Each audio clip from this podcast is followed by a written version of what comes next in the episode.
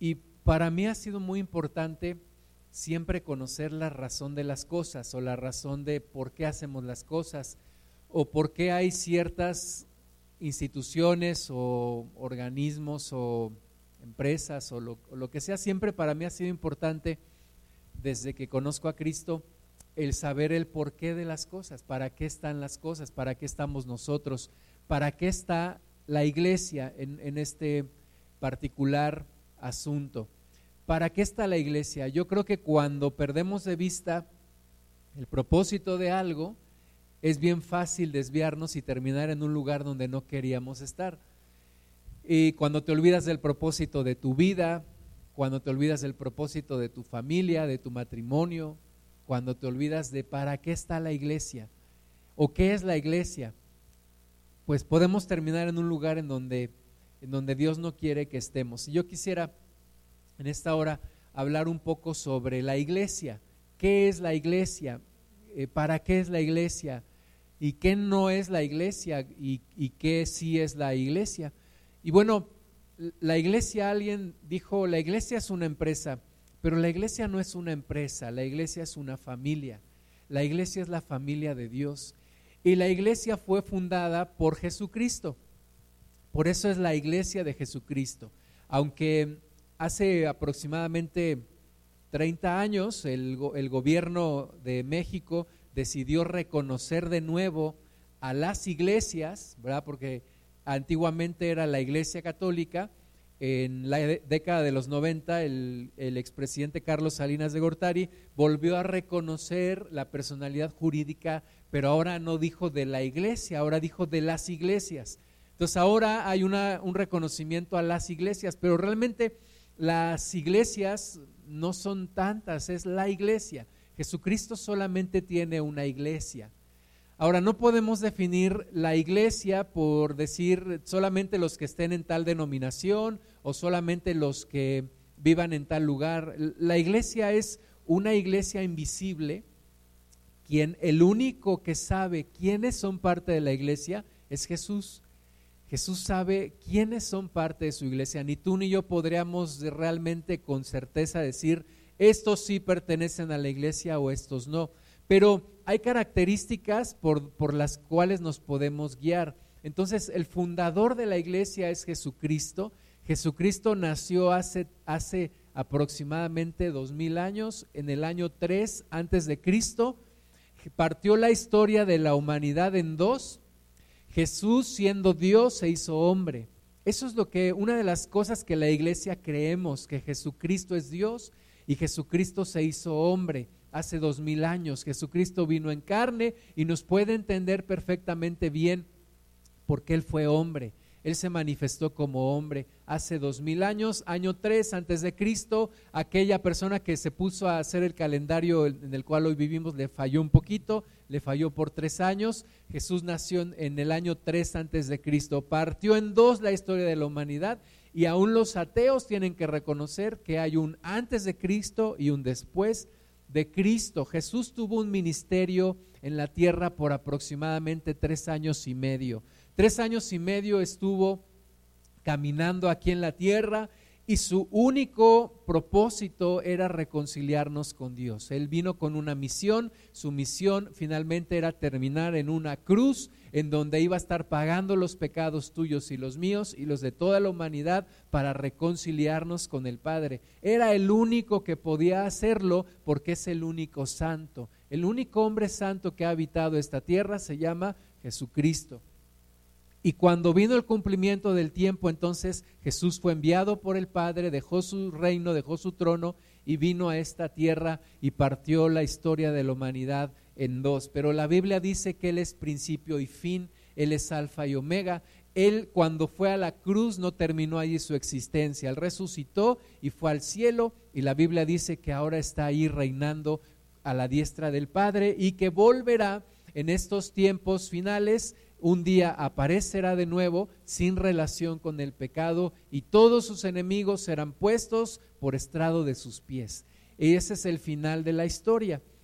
Los primeros cristianos se empezaron a identificar con este pez y ellos tomando el alfabeto griego, formaron esta palabra que algunas veces leemos erróneamente como ixoye, pero la verdadera forma de leerlos es ictus. Ictus porque las letras que componen esta palabra es eh, eh, la primera es refiriéndose al término Yesu, que quiere decir Jesús, la segunda el Cristo, que es el ungido, el enviado, la tercera Teos, porque él es Dios, él es Jesús es Dios, la siguiente Huíos, que es hijo, hijo de Dios, y la última Soter, que es Salvador. Jesús es Dios, es hombre, es Salvador, es el ungido, es el Cristo, es el que había de venir y redimirnos. Entonces, Él es el fundador de la iglesia. La iglesia ha superado y ha vivido en victoria durante más de dos mil años, desde que Jesús vino a la tierra. Y la palabra iglesia es una palabra que se deriva de una palabra griega que es la palabra eclesia. La palabra eclesia está conformada por dos términos, el término ek, que quiere decir fuera, y la palabra kaleo, que quiere decir llamar. Entonces, por primera vez Jesucristo usó esta palabra allá en los evangelios y dijo, esta es, mi, esta es mi iglesia y las puertas del Hades no prevalecerán contra ella. La, la palabra y la idea y el término iglesia se le deben a Jesús. Y cuando tratamos de entender la palabra iglesia, entonces podemos entenderla como personas que son llamadas a salir del mundo. Es un llamado a salir del mundo. Entonces, la iglesia es el grupo de personas que han escuchado ese llamado de Dios, de Jesús, para salir del mundo y para conformar la familia de Dios y para ser un grupo de personas diferentes a lo que es el mundo. Por eso los cristianos no podemos ser iguales al mundo porque desde la palabra iglesia somos llamados a salir del mundo, somos llamados a no pertenecer a este mundo. Jesús en la oración que hizo al Padre dijo, estos, aunque están en el mundo, ya no son del mundo nuestra cultura es diferente, nuestra forma de pensar es diferente. ¿Por qué? Porque hemos escuchado el llamado de Jesús a salir de este mundo. Eh, primera de Pedro 2.9 dice, mas vosotros sois linaje escogido, real sacerdocio, nación santa, pueblo adquirido por Dios, para que anunciéis las virtudes de aquel que os llamó de las tinieblas a su luz admirable. Ahora, ¿Cómo puede una persona decidir salir del mundo? ¿Cómo puede una persona creerle a Jesús, creerle a alguien que vivió hace dos mil años? Y si tú te pones a pensar un poco en esto, es, es una obra de Dios, no es una obra de un hombre o de una mujer, no es por convencimiento de alguien, no es porque te lavaron el, el coco, como dicen algunos, no es porque te enajenaste o porque te, te fanatizaste, es porque Dios hizo una obra en ti. Aquel que llama a la iglesia, aquel que llama a los que quieren salir del mundo, y finalmente alguien escucha esa voz y alguien dice, yo escucho el llamado, yo quiero salir del mundo, yo encuentro en Jesucristo algo que nunca había encontrado en este mundo y que nunca encontraré. Y entonces la iglesia es el conjunto de personas que escucharon el llamado y en quienes Dios hizo la obra en quienes Dios en el corazón de cada uno hizo la obra. Porque es imposible que alguien crea simplemente en un hombre que vivió hace dos mil años. Tiene que haber una cuestión divina en esto. Lo vemos en las nuevas generaciones, ¿verdad? en mi generación todos sabíamos quién era Pedro Infante, ¿no? Y hoy en día ya los jóvenes, ¿y quién es ese? Pues quién sabe. Y Cantinflas, ¿no? ¿Y quién es? Pues también quién sabe, porque son personas que mueren finalmente y dejan un legado muy corto, muy pequeño, pero Jesús hace dos mil años pisó la tierra y la iglesia sigue vigente, sigue habiendo personas que creen en Él, sigue habiendo personas que escuchan el llamado, que salen del mundo para buscarlo a Él y seguirá habiendo, porque es una obra divina. Jesús dijo que esta es la obra de Dios, que creamos en Jesús. Entonces, tú estás aquí hoy porque Dios ha estado haciendo algo en tu vida.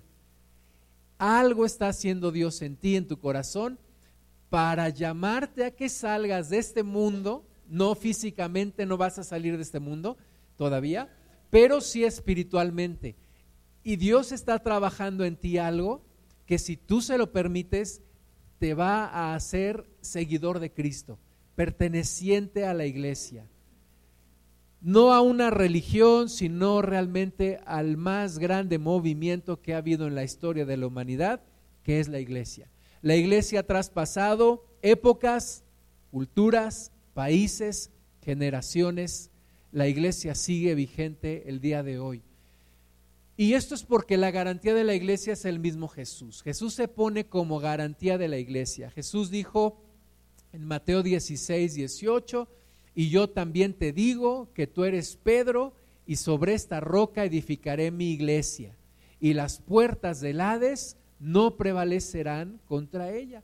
Jesús se pone como garantía. Jesús dice, esta es la garantía de la iglesia, las puertas del Hades no prevalecerán contra ella. ¿Por qué? Porque yo soy la cimentación, el fundamento de la iglesia. Pablo dijo a Timoteo, nadie puede poner otro fundamento aparte de Jesús. El fundamento ya está puesto y Jesús dice, las puertas del Hades no prevalecerán contra la iglesia. Por eso hay iglesia desde hace dos mil años y habrá iglesia hasta el final de los tiempos. Habrá un grupo de personas apasionadas por Jesús, entregadas a Jesús, y luego dice, a, ti te daré las llaves del reino de los cielos y todo lo que atares en la tierra será atado en los cielos y, todo lo que desatares en la tierra será desatado en los cielos. Esa es la respuesta de Jesús ante una respuesta que también había dado Pedro ante una pregunta que había hecho Jesús. Jesús dijo, ¿quién dicen los hombres que es el Hijo del Hombre? refiriéndose a él mismo. Y unos dijeron, pues unos dicen que eres Elías, otros dicen que eres un profeta. Y así cada quien tenía su versión. Y entonces Jesús les dice, ¿y ustedes quién dicen que soy yo? Y Pedro, ¿verdad? Que normalmente Pedro siempre hablaba primero, pero también primero se equivocaba. Pero en esta ocasión, en esta ocasión da la respuesta certera. Y Pedro le dice, tú eres el Cristo, el Hijo del Dios viviente. Y Jesús le dice, bienaventurado eres Pedro, Simón, hijo de Jonás, porque no te lo reveló carne ni sangre, sino mi Padre que está en los cielos. Entonces, de nuevo, es una característica de la iglesia, es una persona en la cual Dios está haciendo una obra, Dios ha estado trabajando algo en ti. Dios quiere llamarte para Él, Dios quiere que tú seas para Él. A lo mejor tú dices, no quiero fanatizarme, no quiero entregarme así, es, es, es muy pesado, quiero vivir mi vida, pero Dios ha estado haciendo una obra en ti y Dios seguirá haciendo una obra en ti si tú se lo permites. Entonces, la iglesia es, aquellos que escucharon la voz, Dios hizo una obra en ellos y tienen una recompensa, porque dice aquí que Él le da las llaves de los cielos a todo aquel que cree en Él. De, aquí se saca la historia de que Pedro está allá en el cielo con una gran cantidad de llaves y que cuando tú llegues Él te va a llevar a tu suite celestial. Pero no es realmente lo que dice la Biblia. Todo aquel que cree en Jesús recibe las llaves del reino de los cielos para traer el reino de los cielos a esta tierra, para abrir puertas espirituales de bendición y para cancelar puertas de maldición. Todo aquel que cree en Jesús recibe una autoridad especial, una autoridad espiritual especial por creer en Jesús y todo lo que tú ates en la tierra será atado en los cielos y todo lo que tú desates en la tierra será desatado en los cielos. Ganas autoridad sobre nuestro adversario, el diablo. Tienes autoridad sobre él. Entonces, salud. Desde hace dos mil años empieza la iglesia. La primera iglesia la puedes leer en la Biblia.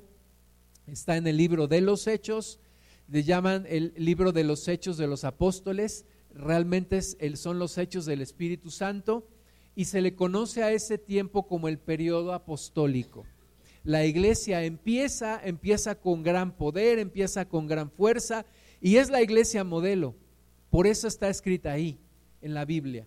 Se habla de la primera iglesia, algunos le llaman la iglesia primitiva, pero de primitiva no tiene nada una iglesia modelo, una iglesia donde había milagros, donde había señales, donde se manifestaban endemoniados y la iglesia tomaba autoridad sobre ellos, una iglesia que fue perseguida por el imperio romano, pero no pudieron acabar con ella. Una iglesia poderosa que transformó el mundo. Y hoy en día gran parte de nuestra cultura occidental está impactada por esa primera iglesia y por la iglesia que vive al día de hoy. Pero después vino una, un periodo de persecución, ya la siguiente generación se le conoce como la era de los mártires, hasta el año 325 después de Cristo, y luego hubo un gran descuido en la iglesia, empezaron a permitir que entraran doctrinas paganas, hubo un montón de mezcla ahí, el Espíritu Santo finalmente se retira de la iglesia y hubo un tiempo de oscuridad que abarcó varios siglos. Ese tiempo se le conoce como la iglesia imperial o el periodo del desarrollo papal. Ahí hubo, la iglesia se convirtió en un imperio, se convirtió en un negocio, se convirtió en algo que nunca debió haberse convertido.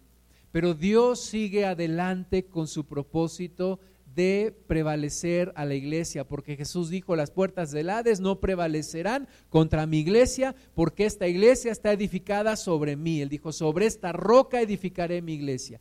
Así que viene un periodo de reforma occidental de 1215 a 1648 y ahí surgen una gran cantidad de reformadores. El más conocido que tenemos es Martín Lutero, hay una separación en la Iglesia Católica, nace lo que hoy se conoce como el protestantismo, el Espíritu Santo vuelve a, manifestarse en la Iglesia, viene el periodo de la Iglesia moderna y finalmente el periodo que estamos viviendo el día de hoy, que es un periodo que se le conoce como secularización general. Es decir, el mundo está secularizando todo, el mundo está sacando a Dios de la sociedad. Hoy en día, para el mundo, si tú crees en Dios, eres un ignorante, eres un retrógrada, eres una persona fuera de lugar, porque hoy en día la ciencia lo puede explicar todo.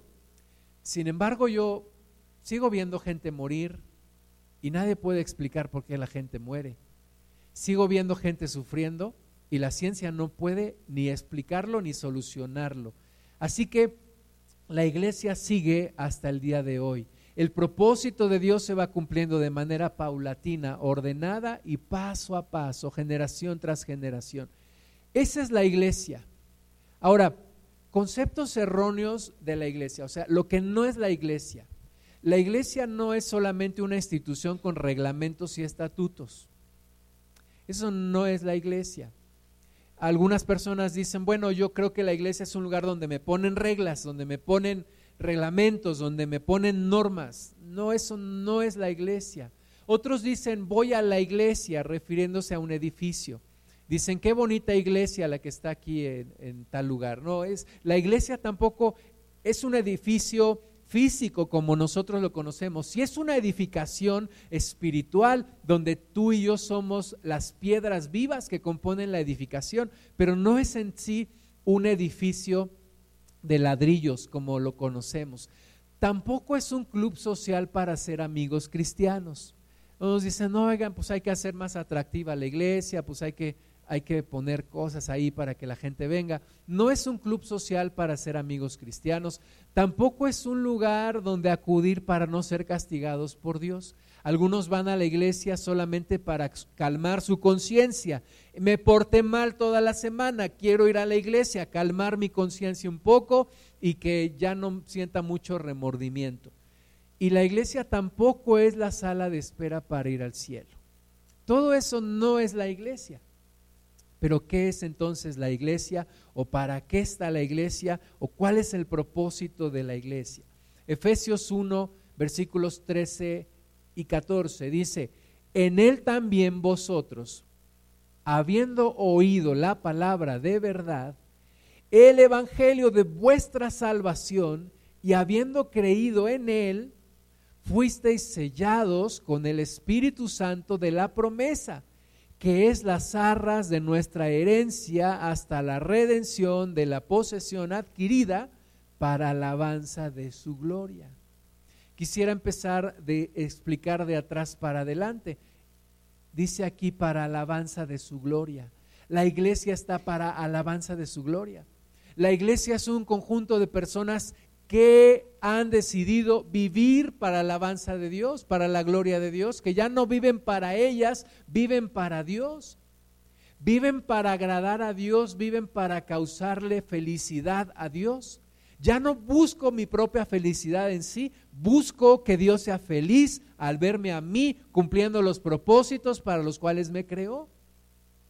¿Y cómo puede ser una persona así, viviendo para la alabanza de su gloria? Bueno, ahora me voy al principio. Dice que habiendo oído la palabra de verdad, entonces aquella persona que entra en la iglesia es una persona que escuchó la palabra de la verdad, escuchó el Evangelio, las buenas nuevas de salvación. Y no solamente escuchó, sino dice, creyó, habiendo creído en él. Habiendo creído en el mensaje de la salvación, porque el Evangelio de eso se trata, de salvación. Buenas nuevas de salvación, buenas nuevas para creer en Él y ser salvos. El, Evangelio o la iglesia no es un método de superación personal, es la única forma, el Evangelio es la única forma de ser salvo, es conocer a Jesús, ser salvo por fe, por la fe en Jesucristo. Entonces, aquella persona que escuchó la verdad, creyó en ella y dice también, fue sellado con el Espíritu Santo. La iglesia vive hasta el día de hoy porque hay una persona divina que habita en medio de la iglesia y que habita en la iglesia y se llama el Espíritu Santo. El Espíritu Santo mora en nosotros, mora en los que hemos creído en Jesús y es el que hace realidad las promesas de Dios. Es una realidad, no es una religión. Por eso nosotros decimos, no somos una religión, Jesucristo no vino a enseñar una religión, vino a mantener una relación con nosotros y pone su presencia, la misma presencia de Dios en la persona que cree. El Espíritu Santo viene a morar en tu vida y hace, hace realidad el reino de Dios. Por eso dice que es como las arras de nuestra herencia hasta que recibamos toda la herencia completa. Es la garantía Jesús se pone como garantía y además pone su Espíritu Santo en nosotros para que vivamos para alabanza de su gloria. Eso es la iglesia. Toma un tiempo, un proceso en lo que la persona escucha, el Espíritu Santo hace la obra, tú te resistes, no quiero, no quiero ser un monje loco, no quiero ser un fanático, no quiero andar con la Biblia para todos lados, no quiero estar todos los domingos en la iglesia, te resistes, pero Dios te sigue hablando y Dios va permitiendo experiencias a lo largo de tu vida hasta que un día doblas tus manitas, le dices, Señor, yo ya no puedo más, yo me entrego a ti, yo quiero vivir para la alabanza de tu gloria. Ese es el propósito de Dios y esa es la iglesia. Ahora, ¿cómo vive la iglesia? ¿Cómo es la primera iglesia que nos muestra cómo vive un cristiano?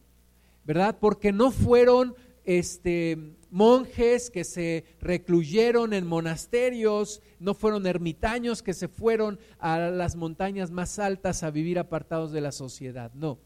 Siguieron viviendo allí en medio del imperio romano, siguieron viviendo en las ciudades donde estaban hasta que fueron expulsados pero siguieron viviendo ahí y fueron personas comunes, fueron personas no corrientes, ¿verdad? Pero fueron personas como tú y como yo, que tenían sus trabajos, que tenían sus familias, que tenían aspiraciones. Esa es la iglesia. Esa es la iglesia. Hechos 2.43 dice, sobrevino temor a toda persona y muchas maravillas y señales eran hechas por los apóstoles todos los que habían creído estaban juntos y tenían toda, en común todas las cosas y vendían sus propiedades y sus bienes y los repartían a todos según la necesidad de cada uno. y perseverando unánimes cada día en el templo y partiendo el pan en las casas, comían juntos con alegría y sencillez de corazón, alabando a Dios y teniendo favor con todo el pueblo. Y el Señor añadía cada día a la iglesia los que habían de ser salvos. Esa era la iglesia. Esa es la iglesia. Personas de carne y hueso, personas comunes, personas que han entregado su vida a Dios, pero que siguen viviendo aquí, mantienen compromisos con sus trabajos, con sus actividades en la escuela. La iglesia está prácticamente en todo lugar. Y le caracterizan algunas cosas que la iglesia hace. Hechos 2.42, perseveraban en la doctrina de los apóstoles. Es decir, la máxima autoridad para una persona en la iglesia es la Biblia. No es la experiencia personal de alguien, no es la autoridad de alguien, no es la infalibilidad de alguien. La máxima autoridad para la iglesia es la Biblia. Por eso dice aquí, perseveraban en la doctrina de los apóstoles. También perseveraban en la comunión unos con otros. Por eso no somos monjes aislados viviendo como ermitaños, somos personas que hacemos comunidad, hacemos relación, nos gusta estar juntos, nos gusta compartir momentos juntos alabando a Dios. También perseveraban en el partimiento del pan, en la Santa Cena, en recordar el sacrificio de Jesús, recordar al fundador de la iglesia, al que es, al que fue y al que será, al que es la razón de ser de la iglesia. Jesús es la razón de ser de la iglesia. Y permanecían y perseveraban en las oraciones. Eso es lo que hace la iglesia. Y eso es lo que tú y yo estamos llamados a hacer. Ahora, si pudiéramos sintetizar el propósito fundamental de la iglesia, ¿qué es lo que Jesús espera de la iglesia? pudiéramos decir que hay cinco cosas que Jesús espera de la iglesia. Están basadas principalmente en dos pasajes de la Biblia, una conocida como el gran mandamiento o el primer mandamiento y la otra conocida como la gran comisión. Dice el primer mandamiento en Marcos 12, 29 al 31. Jesús le respondió, el primer mandamiento de todos es, oye Israel, el Señor nuestro Dios, el Señor uno es, y amarás al Señor tu Dios con todo tu corazón, con toda tu alma y con toda tu mente y con todas tus fuerzas. Este es el principal mandamiento. Y el segundo es semejante, amarás a tu prójimo como a ti mismo. No hay mandamiento mayor que estos. De este gran mandamiento se desprende el primer y el segundo propósito de la iglesia. El primero es adorar a Dios. O sea, mi propósito principal como iglesia tiene que ser siempre adorar a Dios. Adorar a Dios. ¿Y qué es adorar a Dios? Vivir para Él. Causarle felicidad a Dios. Obedecerlo, respetarlo, honrarlo, amarlo en todo. En todo. Con toda mi fuerza, con toda mi pasión, con toda mi alma, con toda mi mente, con todo mi ser. Eso es lo primero que Dios espera. Ahora, ¿cómo se logra eso? Cuando conoces a Dios. Simplemente conoces a Dios y te enamoras de Él. Es imposible que una persona conozca a Dios y no se enamore de Él. Entonces, ese es el primer propósito, adorar a Dios, vivir adorando a Dios, vivir con una conciencia de Dios, vivir sabiendo que Dios está ahí presente y que no voy a hacer lo que a Él le desagrada. El segundo propósito es el servir al prójimo. ¿Por qué, ¿Por qué, la iglesia sirve al prójimo? Porque el segundo mandamiento dice, amarás a tu prójimo como a ti mismo. Entonces, el segundo propósito de la iglesia es amar al prójimo, servir al prójimo, ministrar al prójimo. Por eso, las más grandes obras de caridad en el mundo son de la iglesia. La iglesia se ha preocupado desde el principio. Los primeros hospitales fueron hospitales de cristianos. Las primeras universidades fueron universidades de cristianos. Los primeros ministerios para ayudar a los pobres fueron ministerios de cristianos y hoy día sigue. ¿Por qué? Porque como una, un segundo propósito, Dios nos pone ministrar al prójimo, servir al prójimo, amar al prójimo. Ahora, vamos a la gran comisión, Mateo 28, 18 al 20. Se acercó Jesús y les habló diciendo, Toda potestad me es dada en el cielo y en la tierra. Por tanto, id y haced discípulos a todas las naciones, bautizándolos en el nombre del Padre y del Hijo del Espíritu Santo, enseñándoles que guarden todas las cosas que os he mandado, y he aquí yo estoy con vosotros todos los días hasta el fin del mundo. Amén. Se le conoce como la gran comisión y Jesús básicamente nos está dando una orden. Primero, dice, vayan y compartan, vayan y hagan discípulos. Prediquen el Evangelio. Prediquen el Evangelio. Hablen el Evangelio. Ahora, la encomienda no es convénzanlos, ¿verdad? Porque esa obra la hace Dios, esa obra la hace el Espíritu Santo. Pero la encomienda sí es vayan y háblenles, vayan y predíquenles, vayan y testifiquen. Jesús continuamente le decía a la gente a la que le hacía milagros, ve y platica las grandes cosas que Dios ha hecho contigo. Evangelizar al mundo, predicar el Evangelio. Tengo en mis manos como cristiano, como iglesia, tengo la respuesta a la salvación del mundo. Sería demasiado egoísta si no lo comparto. Tengo una deuda con Dios que es pagadera entre los hombres. Tengo que predicar el Evangelio. El apóstol Pablo decía, ay de mí si no predicar el Evangelio. Entonces, tercer propósito de la iglesia, evangelizar al mundo, predicar el Evangelio. A mí me llama la atención una iglesia muy grande en Chicago que todos los años organiza la cumbre mundial del liderazgo. Y yo todavía no entiendo ¿por qué no hacen la cumbre mundial del Evangelio o del evangelismo? O sea, cuando dejamos de hacer aquello para lo cual Dios nos llamó, yo pienso, eso lo puede hacer cualquier otro. Pero predicar el Evangelio solamente, perdónenme, solamente lo puede hacer la iglesia. Predica el Evangelio. Si la iglesia deja de predicar el Evangelio, se convierte en otra cosa, pero ya no es iglesia. Predica el Evangelio predica el Evangelio y el cuarto punto es integrar a esos que creen al cuerpo de Cristo. Acompáñalos, intégralos, dice aquí, y a ser discípulos a todas las naciones, bautizándolos en el nombre del Padre y del Hijo y del Espíritu Santo.